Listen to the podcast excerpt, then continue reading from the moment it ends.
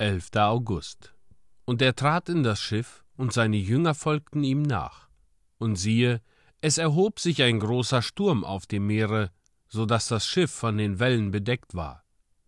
Matthäus Kapitel 8, Vers 23 und 24. Die Geschichte des Sturmes auf dem Galiläischen Meer ist geistlicherweise eine Kirchengeschichte im Kleinen, ein kurzer Abriss der Gemeinde in allen Jahrhunderten.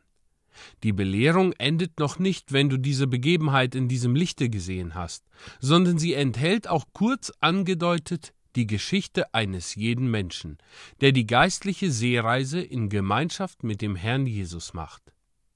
Der Herr Jesus befindet sich mit seinen Jüngern im Schiff. Was ist das anderes als die Gemeinde mit ihrem Herrn? Wer bezweifelt, dass sich die Gemeinde auf einem Meer befindet, dass sie noch auf der Erde lebt und Prüfungen, Leiden, Mühen und Gefahren ausgesetzt ist? Ich kenne kaum ein deutlicheres Bild der Gemeinde als ein Schiff auf dem tückischen Galiläischen Meer, mit dem Herrn und seinen Jüngern darin.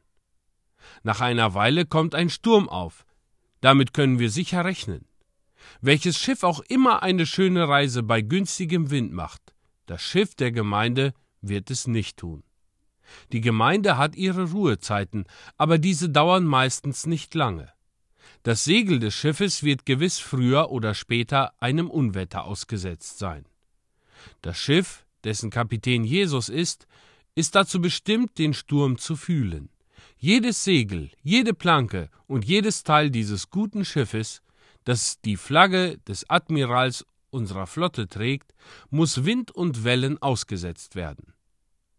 Für die Gemeinde Jesu gibt es viele Stürme, und wie nahe ist sie dem Schiffbruch durch die falschen Lehren des Gnostizismus, des Papsttums und des Rationalismus gewesen.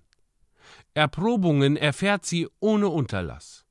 In Rom saß eine Hure, welche die Heiligen aufs äußerste verfolgte und von ihrem Blut trunken ward. Tränen und Blut bedeckte die Heiligen.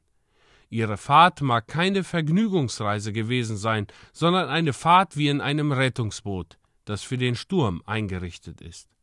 Das wahre Schiff des Herrn war und ist und wird im Sturm sein, bis der Herr kommt.